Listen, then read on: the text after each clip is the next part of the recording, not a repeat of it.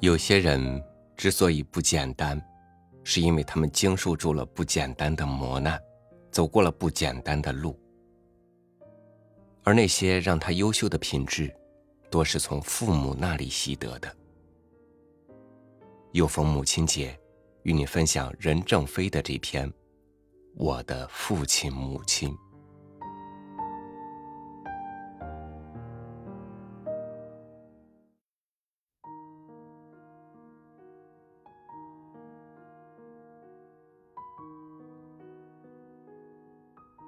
上世纪末最后一天，我总算良心发现，在公务结束之后，买了一张从北京去昆明的机票，去看看妈妈。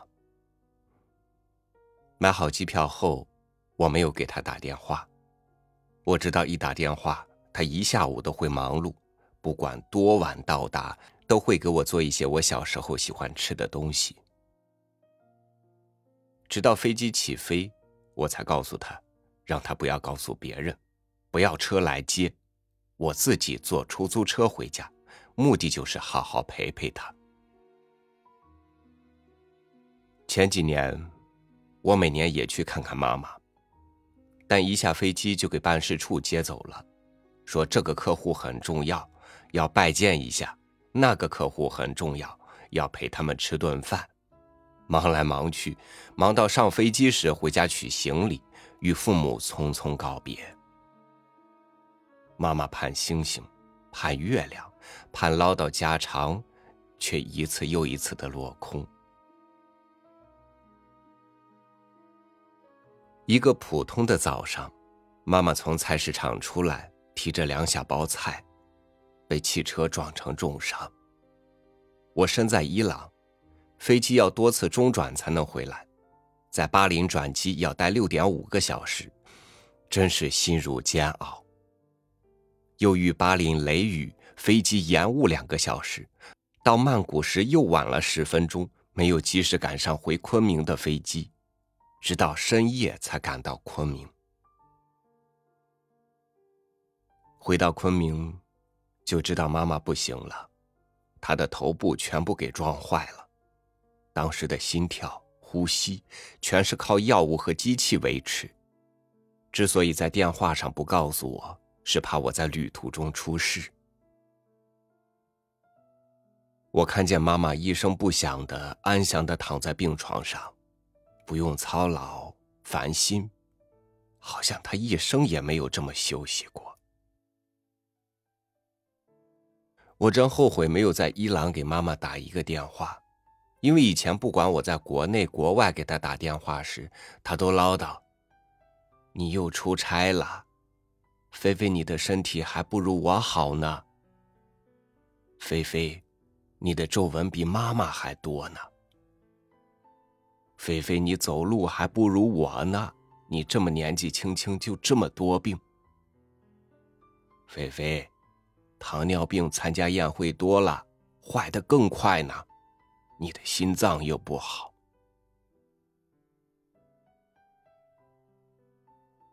我想伊朗条件这么差，我一打电话，妈妈又唠叨。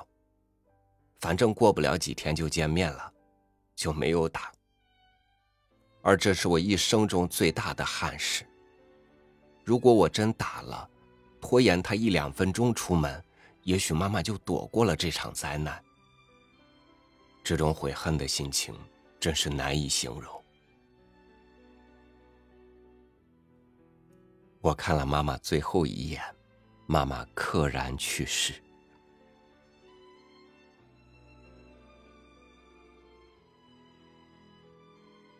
一九九五年，我父亲在昆明街头上的小摊上买了一包塑料包装的软饮料，然后拉肚子，一直到全身衰竭去世。父亲任摩训尽职尽责一生，可以说是一个乡村教育家。妈妈程远昭是一个陪伴父亲在贫困山区与穷孩子厮混了一生的一个普通的不能再普通的园丁。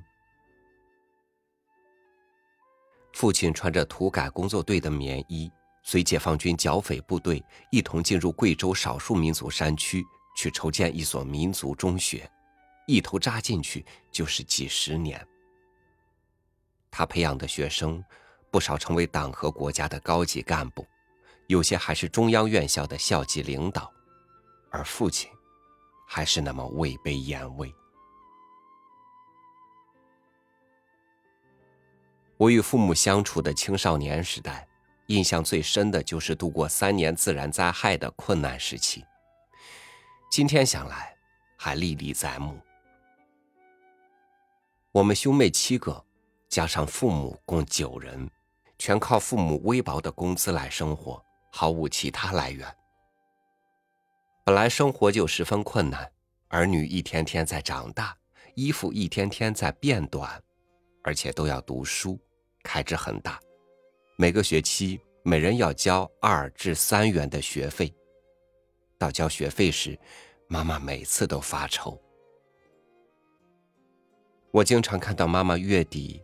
就到处向人借钱度饥荒，而且常常走了几家都未必借到。直到高中毕业，我没有穿过衬衣。有同学看到很热的天，我还穿着厚厚的外衣，就让我向妈妈要一件衬衣。我不敢，因为我知道做不到。我上大学时，妈妈一次送我两件衬衣。我真想哭，因为，我有衬衣了，弟妹们就会更难了。我家当时是二至三个人合用一条棉被，而且破旧的被单下面铺的是稻草。上大学我要拿走一条被子，就更困难了，因为那时还实行布票、棉花票管制，最少的一年每人只发零点五米布票。没有被单，妈妈捡了毕业学生丢弃的几床破被单，缝缝补补，洗干净。这条被单就在重庆陪我度过了五年的大学生活。我们家当时每餐实行严格分饭制，控制所有人欲望的配给制，保证人人都能活下来。如果不是这样，总会有一个两个弟妹活不到今天。我真正能理解“活下去”这句话的含义。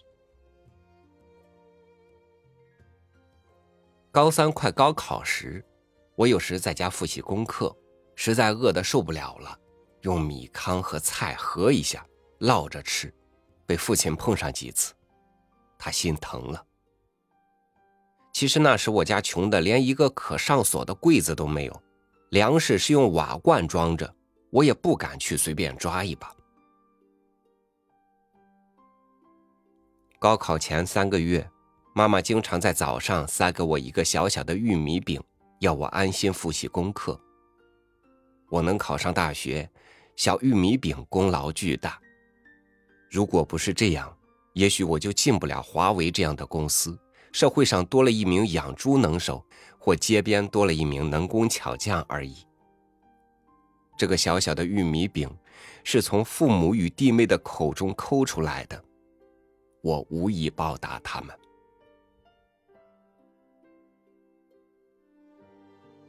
记住，知识就是力量，别人不学，你要学，不要随大流。以后有能力要帮助弟妹。背负着这种重托，我在当时的环境下，将樊应川的高等数学习题集从头到尾做了两遍，学习了逻辑、哲学，还自学了三门外语。当时已到可以阅读大学课本的程度，终因我不是语言天才，加之在军队服务时用不上，二十多年荒废，完全忘光了。我当年穿走父亲的皮鞋，没念及父亲那时是做苦工的，泥里水里冰冷潮湿，他更需要鞋子。现在回忆起来，感觉自己太自私了。回顾我自己已走过的历史，唯一有愧的是对不起父母。没条件时，没有照顾他们；有条件时，也没有照顾他们。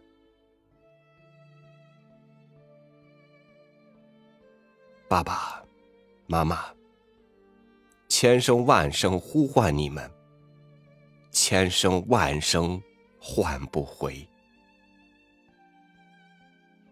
逝者已经逝去，活着的还要前行。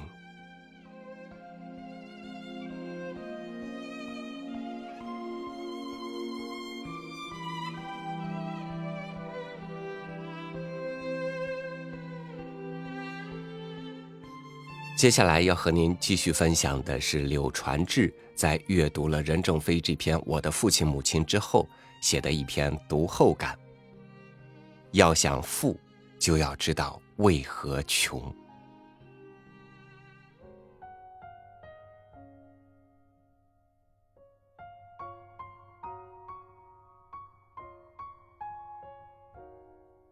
在手机上读着一篇任正非写的怀念他的父母亲的文章，而脑子里却想起了另一件事。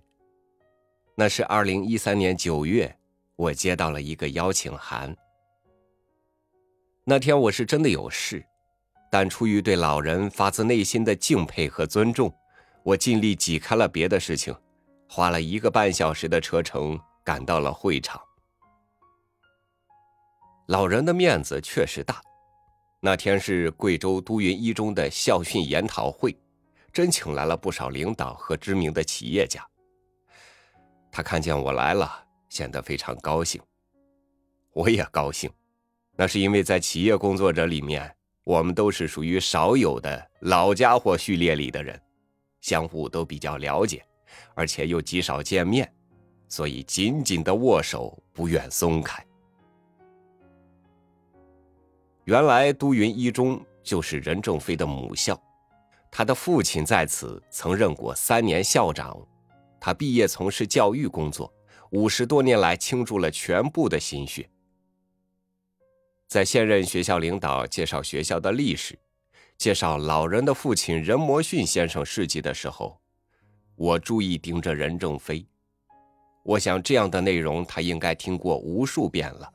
他却依然听得那么专注，那么动情。此刻，我正在读他写的怀念他的父母的文章。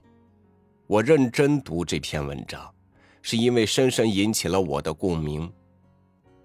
我和他是同年生人，我们的出生背景有所不同，但是上一辈在政治上受到的磨难和考验。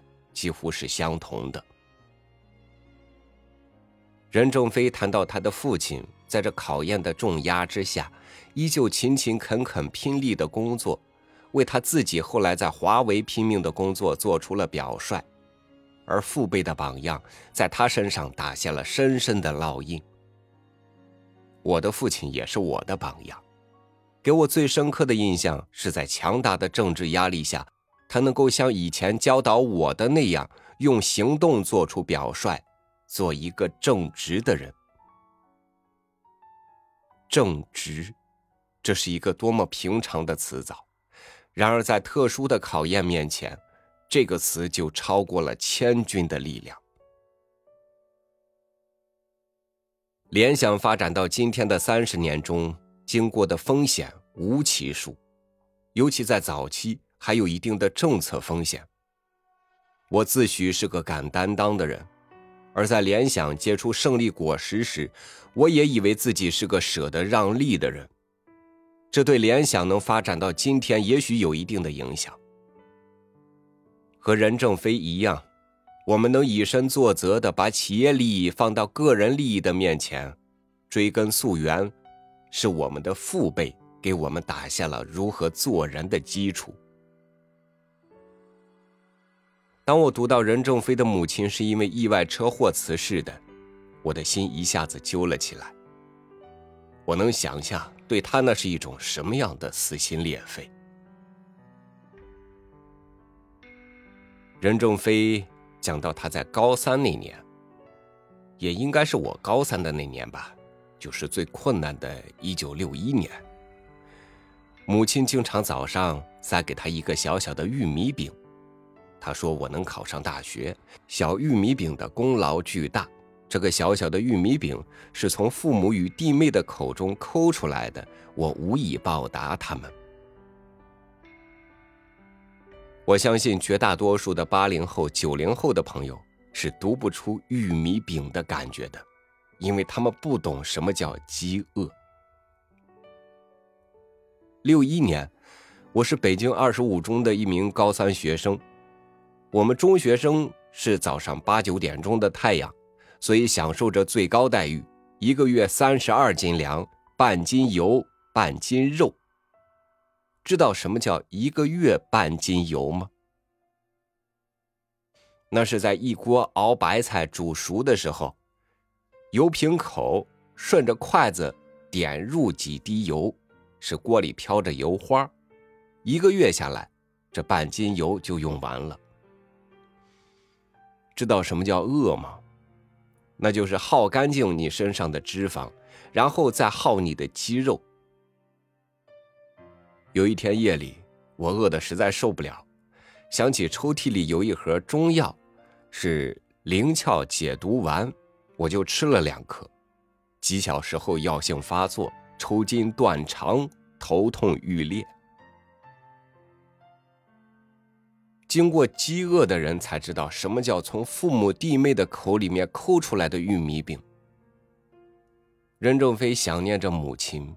我何尝不想念自己的母亲？不想起，在那最艰难的岁月里，母亲对我的慈爱。我的父母都已经去世了，我和老人一样，也是老大。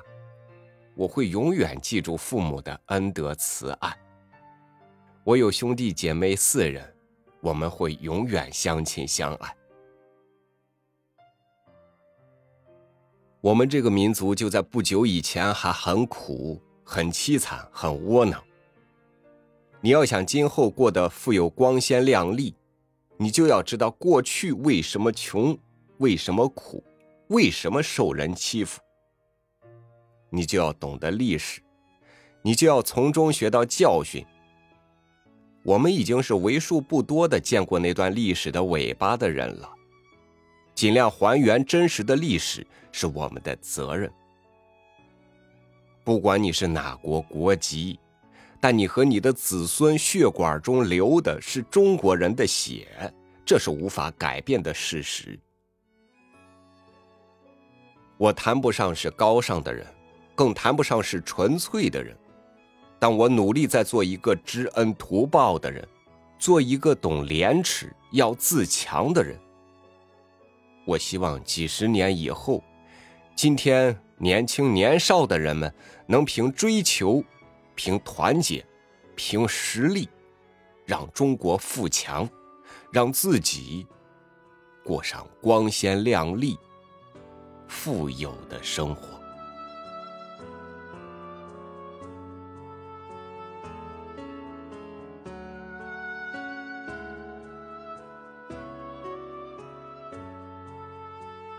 因为是你最初的依赖，所以也会是你终生的依赖。只是我们长大以后，那些从父母身上继承下来的素养，已经融化进血液，蒸腾在脉搏里，不再那么显而易见。